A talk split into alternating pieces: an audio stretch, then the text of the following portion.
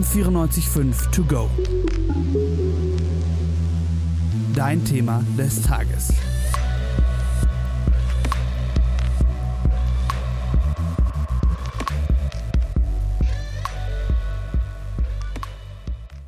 Sie sind die größte rechtsextreme Gruppierung in Deutschland, fast dreimal so groß wie die NPD und trotzdem kaum im öffentlichen Bewusstsein, zumindest nicht in der deutschen Mehrheitsgesellschaft. Die Rede ist von den Grauen Wölfen. Die Grauen Wölfe, das ist eine ultranationalistische, rassistische und gewalttätige Bewegung, die ihren Ursprung in der Türkei hat. Aber auch in Deutschland sind die Grauen Wölfe mit zahlreichen Vereinen und Dachverbänden präsent. Sie sind sogar im Zentralrat der Muslime vertreten. Doch wie schaffen es die Grauen Wölfe, so viele Mitglieder zu rekrutieren? Welche Gemeinsamkeiten und Unterschiede gibt es zu deutschem Rechtsextremismus? Und wie gehen Politik und Gesellschaft damit um? Mit diesen und weiteren Fragen haben wir uns für diese M945 To Go Folge beschäftigt. Wir, das sind übrigens Philipp Moser und Hanna Hieronymus.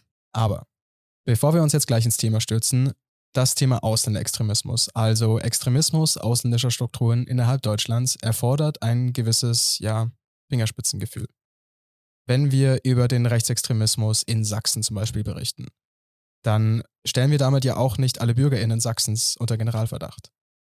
Ebenso wenig sollten wir pauschalisieren, wenn wir über Extremismus in migrantischen Communities aufklären. Ganz richtig, Philipp. Aber es ist halt auch genauso wichtig, über alle Spielarten des Rechtsextremismus aufzuklären. Also über den deutschen und den migrantischen. Und dazu wollen wir heute einen Beitrag leisten. Ganz viel Spaß mit dieser Folge.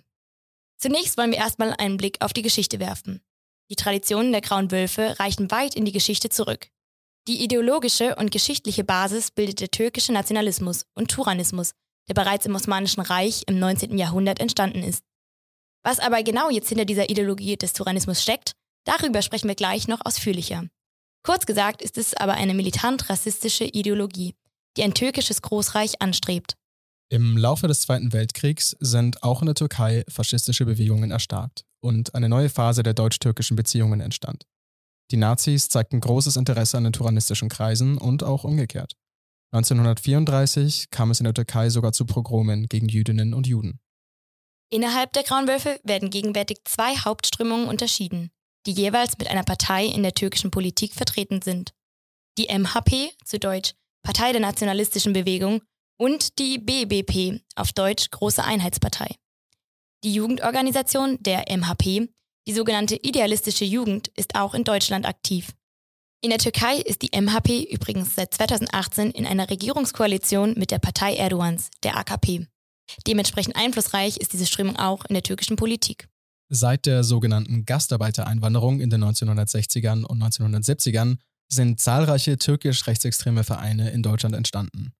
Was mich persönlich bei der Recherche wirklich schockiert hat, ist, dass das nicht nur mit dem Wissen, sondern auch teilweise mit der Unterstützung deutscher PolitikerInnen passiert ist. Allen voran der damalige bayerische Ministerpräsident und CSU-Vorsitzende Franz Josef Strauß. Der hat zusammen mit MitarbeiterInnen des Bundesnachrichtendienstes den Gründer der MHP und Hitlersympathisanten, Alparslan Türkisch, persönlich empfangen. Zeitlich sprechen wir da von den späten 70ern und frühen 80ern, also eine der Hochphasen des Kalten Kriegs. Mit dem Zweck eines antikommunistischen Bollwerks innerhalb der Gastarbeiterinnen-Community wurde die Gründung dieser rechtsextremen Organisationen von deutschen Politikerinnen und Geheimdienstmitarbeiterinnen unterstützt. Getreu dem Motto, der Feind meines Feindes ist mein Freund. Wo wir gerade beim Stichwort Antikommunismus sind, Philipp, schauen wir uns doch mal die Ideologie der Grauen Wölfe genauer an. Sie selbst bezeichnen sich als Ülkücü-Anhänger. Auf Deutsch bedeutet Ülkücü so viel wie Idealismus. Ihr Erkennungszeichen ist der Wolf, der sogenannte Bozkurt. Dieser entstammt einem alttürkischen Mythos und steht für Stärke und Aggressivität in dieser Bewegung.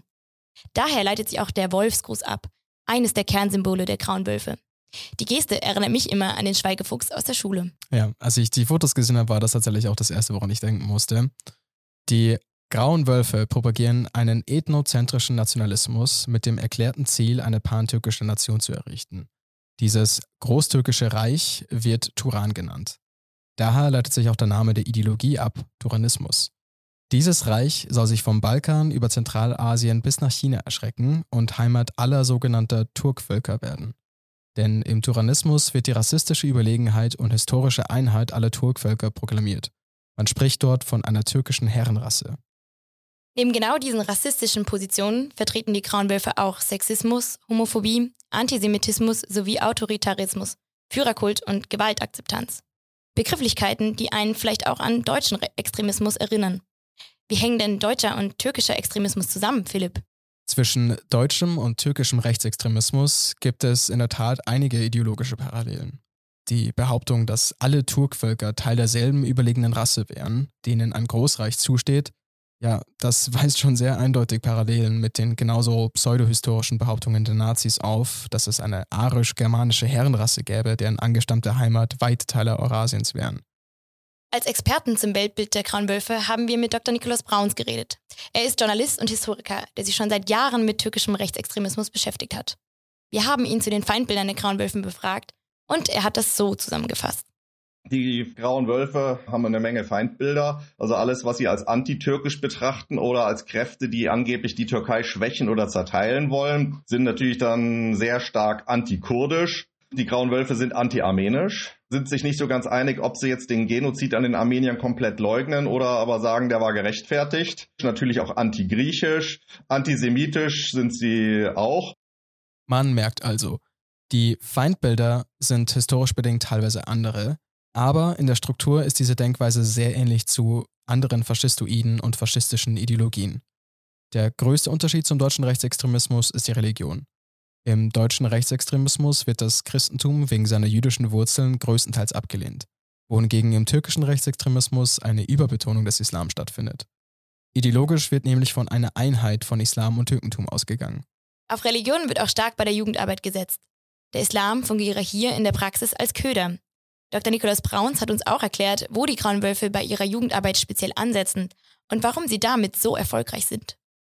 Die Grauen Wölfe betreiben tatsächlich eine aktive Jugendarbeit. Sie nutzen es dabei erstmal aus, dass hier türkeistämmige Jugendliche, die hier in dritter, in vierter Generation in Deutschland leben, immer noch unter Ausgrenzung, unter Rassismus, unter strukturellem Rassismus leiden dass sie immer noch unter Diskriminierung leiden. Wenn du türkischen Nachnamen hast, schwarze Haare hast, du tust die schwerer bei der Arbeitssuche, bei der Ausbildungssuche, bei der Wohnungssuche oder musst dir anhören, du sprichst ja gut Deutsch, obwohl du nie was anderes gesprochen hast, hier aufgewachsen bist. Sowas machen sich die Grauen Wölfe zu nutzen, sagen, schaut her, ihr werdet euch hier nie integrieren können, ihr werdet immer Türken bleiben. Wir geben euch jetzt hier eine Ideologie, wir sagen euch, äh, Türke sein ist überhaupt das Beste, was euch auf der Welt geschehen kann. Also da wird Leuten, die hier immer ausgegrenzt werden, plötzlich was gegeben, wo sie sich wertig vielleicht sogar überlegen fühlen können. Aber natürlich ist das Ganze verbunden auch mit vielen anderen Angeboten, Freizeitangebote, Fußball spielen oder in der Clique, in der Gang unterwegs sein. Es wird eben wirklich so, wie es ja auch deutsche Nazis zum Teil probieren, die Leute über Sport, über Fußball, über Musik abzuholen. Also all das machen die verschiedenen Gliederungen der Grauen Wölfe auch. Wir sehen also, wie Diskriminierung von türkischen MigrantInnen seitens der deutschen Mehrheitsgesellschaft von den Grauen Wölfen instrumentalisiert werden kann. Dr. Nikolaus Brauns erklärt uns auch, dass türkische Jugendliche traditionell das Weltbild ihrer Eltern gerne übernehmen. So kann man also in eine Familie von grauen Wölfen reingeboren werden und wird dann auch quasi als grauer Wolf erzogen. Was die Organisation der Grauen Wölfe betrifft, gibt es sowohl organisierte als auch weniger organisierte Elemente. Zu den organisierten Elementen gehören allen voran die Föderation der türkisch-demokratischen Idealistenvereine in Deutschland oder kurz die Türkische Föderation. Das ist ein eingetragener Verein mit Sitz in Frankfurt und quasi der Dachverband der Grauen Wölfe in Deutschland. Die unorganisierte Szene der Grauen Wölfe kann man laut Brauns als Jugendszene begreifen, die über soziale Medien und Musik verbunden sind. Es gibt aber auch rockerähnliche Zusammenschlüsse und insgesamt erstreckt sich das Spektrum der Organisationsformen von kulturellen Vereinen und den eben genannten Föderationen hin zu Teestuben, Moscheen, Fußballvereinen, das haben wir eben gerade auch gehört, und anderen Sportvereinen. Aber man findet auch so Banales wie Lohnsteuerhilfsvereine und Hausaufgabenbetreuung. Ungerechtigkeiten im Bildungssystem, unter denen Kinder aus Familien mit Migrationsgeschichte besonders leiden, kommen den grauen Wölfe dabei zugute. Ich bin jetzt mal ganz ehrlich mit euch. Bevor ich mich jetzt an die Recherche für diesen Podcast rangesetzt habe, wusste ich zwar, dass die grauen Wölfe irgendwie ein Begriff sind, aber richtig auf dem Schirm hatte ich sie nicht. Hanna, wie war das denn bei dir? Da ging es mir ziemlich ähnlich, muss ich sagen. Ähm, mir waren die grauen Wölfe durchaus ein Begriff und ich wusste auch, dass sie mit Rechtsextremismus in Verbindung stehen. Aber was ich nicht wusste, war, dass sie, äh, sich dieser Rechtsextremismus nur im migrantischen Bereich abspielt. Und was ich auch nicht wusste, war, dass sie so viele Mitglieder haben. Warum die Grauen Wölfe trotz dieser hohen Mitgliederzahl, äh, Schätzungen belaufen sich momentan auf äh, ca. 18.000 AnhängerInnen in Deutschland, trotzdem nur kaum im öffentlichen Bewusstsein sind, das liegt äh, vor allem daran, dass die Grauen Wölfe nicht so oft auf die Straße gehen. Also meistens nur, wenn etwas in der Türkei passiert oder wenn dort Wahlen anstehen. Während der restlichen Zeit spielt sich das meiste aber innerhalb der türkeistämmig migrantischen Szene ab. Und das bekommt die deutsche Mehrheitsgesellschaft einfach nicht mit. Wir haben zu der Sache außerdem mit Göserin Demirel gesprochen. Sie ist Landtagsabgeordnete der Grünen in Bayern und sie beschäftigt sich seit langem in ihrer politischen Arbeit mit Migration, Integration, Flucht und antirassistischer Arbeit. Frau Demirel ist selbst kurdischer Abstammung und wurde in der Türkei geboren. Sie hat uns darauf aufmerksam gemacht, dass Migrantinnen von zwei sich gegenüberstehenden Lagern der deutschen Mehrheitsgesellschaft zwar unterschiedlich wahrgenommen werden, jedoch haben beide Lager gemeinsam, dass sie migrantische Communities als eine homogene Gruppe wahrnehmen. Es gibt auf der einen Seite eine Bevölkerungsgruppe, die per se migrantinnenfreundlich ist, was ja gut ist, aber undifferenziert, was wiederum nicht gut ist, weil wir müssen natürlich auch die Probleme da klar ansprechen. Und dann gibt es auf der anderen Seite natürlich noch eine Bevölkerungsgruppe, die Migration per se für problematisch hält. Und innerhalb dieses Spagats sich zu bewegen und zu sagen, natürlich ist die Vielfalt der Gesellschaft eine wichtige, aber wir müssen uns auch mit den Themen auseinandersetzen, die problematisch sind. Und genau darum geht es ja auch in dieser Folge. Genau das wollen wir tun. Nochmal ausbuchstabiert. Natürlich gibt es unter MigrantInnen genauso apolitische, linke und politisch rechte Meinungen, wie innerhalb jeder anderen Bevölkerungsgruppe auch. Das Wichtige ist einfach, dass wir da differenziert hinschauen. Dieses gerade schon angesprochene Unwissen in Teilen der Gesellschaft und auch der Politik nutzen die Grauen Wölfe übrigens gezielt aus. So finden sich Mitglieder der Grauen Wölfe, aufgepasst, in der Kommunalpolitik und in der kommunalen Verwaltung. Auch hier in München gab und gibt es Graue Wölfe, zum Beispiel Immigrationsbeirat. Dass die mittlerweile geoutet sind, geht auch auf Frau Demirel und MitstreiterInnen zurück, wie sie uns erzählt hat. Die Organisationen der Grauen Wölfe tragen häufig unscheinbare Namen. Man schreibt sich gerne Kultur, interkulturelle Jugendarbeit oder Bildung auf die Fahne, tritt als Kulturzentrum, Sport- oder Familienverein oder als Studentenbund auf. Und ich glaube mal, dass das zum Teil auch zum Unwissen beiträgt. Es gibt keinen einzigen Verein, der wirklich diesen Begriff graue Wölfe im Namen hat. In der Vergangenheit gab es aber dennoch häufiger einige Kontroversen, wenn PolitikerInnen oder hohe Beamtinnen und Beamten sich mit grauen Wölfen getroffen haben. Wir haben euch mal die zwei prominentesten Beispiele aus Bayern mitgebracht. 2016 zum Beispiel war der Integrationsbeauftragte der bayerischen Landesregierung, Martin Neumeier, als Ehrengast und Redner bei einem Sommerfest des türkischen Kulturzentrums Münchens. Das Zentrum wird vom bayerischen Verfassungsschutz beobachtet und zu den Grauen Wölfen gezählt. Und 2018 schickte der Migrationsbeirat eine Delegation zu dem damaligen Polizeipräsidenten Münchens, Hubertus Andre, um über Sicherheitsfragen zu beraten. Mit dabei ein bekannter türkischer Rechtsextremist der Grauen Wölfe, da stellt man sich schon die Frage, wie ist das denn möglich? Die grauen Wölfe werden zwar vom Verfassungsschutz beobachtet, so werden in München derzeit drei Vereine der ÖKG-Bewegung von VerfassungsschutzerInnen beobachtet und in ganz Bayern zählt man so etwa 1350 graue Wölfe. Verboten sind sie aber noch nicht. In einem gemeinsamen Antrag haben CDU, CSU zusammen mit der SPD, FDP und Grünen-Fraktion des Bundestages eine Initiative gegen die Grauen Wölfe gestartet. Diese wurde November 2020 angenommen bislang jedoch ohne Ergebnisse. Bei dem Antrag ging es den vier Fraktionen um die Bekämpfung des Rechtsextremismus, egal ob deutscher oder ausländischer Natur. Brauns ordnet diesen Antrag kritisch ein gab zwar inzwischen sogar vor einem Jahr im Bundestag mal einen Beschluss, dass ein Verbot der grauen Wölfe geprüft werden soll, aber geschehen ist seitdem überhaupt nichts. Das war eher so ein Warnschuss Richtung Ankara. Mischt euch nicht zu sehr in die deutsche Innenpolitik ein. Nehmt eure Wölfe an die Leine. Wir wollen keine Toten sehen in Deutschland. Wir wollen hier keine tagelangen Randale sehen, aber es gab auch Gewalttaten, es gab auch schon Morde in den letzten 30, 40 Jahren in Deutschland durch graue Wölfe, aber es ist zum Glück immer noch eine, gewisse Ausnahme und das ist wohl so dieses Abkommen zwischen Deutschland und der Türkei. Ihr könnt hier eure Vereinsarbeit machen, ihr könnt hier auch Oppositionelle aus der Türkei einschüchtern, aber bitte nicht zu sehr in der Öffentlichkeit und vor allem haltet euch aus der deutschen Innenpolitik raus. Man hört da schon raus, dass das Ganze eine außenpolitische Dimension hat. Nachdem die MHP mit der AKP Erdogans regiert, sind die Grauen Wölfe schon sowas wie der radikale politische Arm Erdogans. Das sieht man zum Beispiel auch an den Ausschreitungen rund um die Armenien-Resolution vor einigen Jahren. Zur Erinnerung, 2016 hat der Bundestag offiziell die Ermordung von bis zu 1,5 Millionen Armeniern durch das Osmanische Reich während des Ersten Weltkriegs als Genozid anerkannt. Diese Entscheidung hat der türkischen Regierung aber gar nicht gefallen und es fanden auch in Deutschland massive Proteste gegen diese Resolution statt.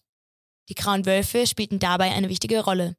Das ging dann sogar so weit, dass einige BundespolitikerInnen Polizeischutz benötigten. Wir haben auch Frau Göserin Demirel danach gefragt, wie sie die bisherige Antwort der Regierungen der Länder und des Bundes auf die Grauen Wölfe einschätzte. Dazu meint sie Folgendes. Die ist immer noch nicht ausreichend. Also ich verstehe nicht, obwohl der Verfassungsschutz ganz klar benennt, dass die auch NPD-ähnliche Züge haben, obwohl das Innenministerium davor warnt. Und es gab ja im Bundestag auch auf Initiative der Grünen die wir auch auf der, von der Landesebene auch sehr stark unterstützt haben, die Grauen Wölfe Vereine zu verbieten. Und es gab auch eine Mehrheit, aber vom Innenministerium Seehofer ist seitdem nichts gekommen. Also es gab keine klare Umsetzung dieses Beschlusses. Und daher habe ich auch so stark den Verdacht, dass die bisherige Regierung das auch in Anführungsstrichen verharmlost hat. Ja, also da muss ich auch ganz ehrlich sein, für dieses Nichthandeln kann ich nur sehr wenig Verständnis zeigen. Wir können also bis hierher festhalten. Die Grauen Wölfe sind gefährliche Rechtsextremisten, die weiten Teilen der Gesellschaft kaum ein Begriff sind. Und bisher ist die Antwort der Politik darauf ungenügend. Also haben wir Frau Demirel gefragt, was jetzt seitens der Politik geschehen müsste. Und sie hat, wie ich finde, ganz klare Worte gefunden. Also ich erwarte ganz klar ein Verbot dieser Vereine. Also dass dadurch sie wirklich keinen Zugang haben in die öffentliche Verwaltung, in die Institutionen und dadurch auch an öffentliche Gelder kommen, Unterstützung bekommen oder sogar als Integrationsexpertinnen und Experten gesehen werden. Das ist das eine. Es geht also darum, den Grauen Wölfen durch ein Verbot das Handeln und den Zugang zu finanziellen Mitteln zu erschweren. Aber das kann nur ein Teil der Antwort sein, so Landtagsabgeordnete Demirel. Das andere ist, was wir brauchen, wir brauchen politische Bildungsarbeit. Und die politische Bildungsarbeit, gerade bei Kindern und Jugendlichen, ist ganz wichtig. Und da auch Rechtsextremismus aus den Migrantinnen-Communities zu thematisieren ohne Angst zu haben. Oft gibt es Hemmungen, dass man als migrantinnenfeindlich gesehen wird, was ein Blödsinn ist. Man muss es professionell und mit Fakten pädagogisch das Thema gerade bei Kindern und Jugendlichen aufgreifen, weil die natürlich viel mehr auffälliger sind zu diesen Nationalismen, auch mit Fachtagen. Wir haben so viele Expertinnen und Experten in Deutschland, die selber Migrationsgeschichte haben zu dem Thema. Also dass man diese Menschen in ihrer Expertise ernst nimmt und sie einbindet, um Aufklärungsarbeit zu machen. Also mit Aufklärung und Bildungsarbeit schon in jungen Jahren klar machen, das sind Faschisten. Und sowas wollen wir nicht in unserer Gesellschaft. Wir wollen aber auch nochmal darauf hinweisen, was sowohl von Göserin Demidel als auch von Nikolaus Brauns angesprochen wurde. Die Grauen Wölfe instrumentalisieren Diskriminierung und strukturellen Rassismus gegenüber türkischstämmige Migrantinnen wie ihre Rekrutierung. Also sind wir alle gefragt, an diesen Missständen etwas zu ändern. Nicht nur, um uns gegen deutschen Rechtsextremismus zu stellen, sondern auch, um dem türkischen Rechtsextremismus den Boden unter den Füßen zu ziehen. Übrigens ist ein Verbot der Kranwölfe Teil des Wahlprogramms der Grünen. Es bleibt also zu hoffen, dass sich mit der kommenden Ampelregierung an der gegenwärtigen Situation endlich etwas ändert. Das war's mit dieser Folge M945 To Go. Redaktionsschluss war der 6. Dezember 2021 und die Sendeleitung für diesen Podcast hatte Celine Schuster. Wir möchten besonderen Dank an unsere ExpertInnen aussprechen, an Frau Gülserin Demirel und an Herrn Dr. Nikolaus Brauns. Mein Name ist Hanna Hieronymus. Und mein Name ist Philipp Moser. Liebe Zuhörerinnen, lieber Zuhörer, danke, dass ihr zu dieser Folge M495 To Go reingeschaltet habt. Wir hoffen, ihr habt was gelernt und ihr hattet Freude mit dieser Folge. Ich denke, ich spreche für uns beide, Hanna, wenn ich sage, dass wir definitiv einiges bei den Arbeiten zu diesem Podcast gelernt haben. Bis zum nächsten Mal. Tschüss. Tschüss, macht's gut. M945 To Go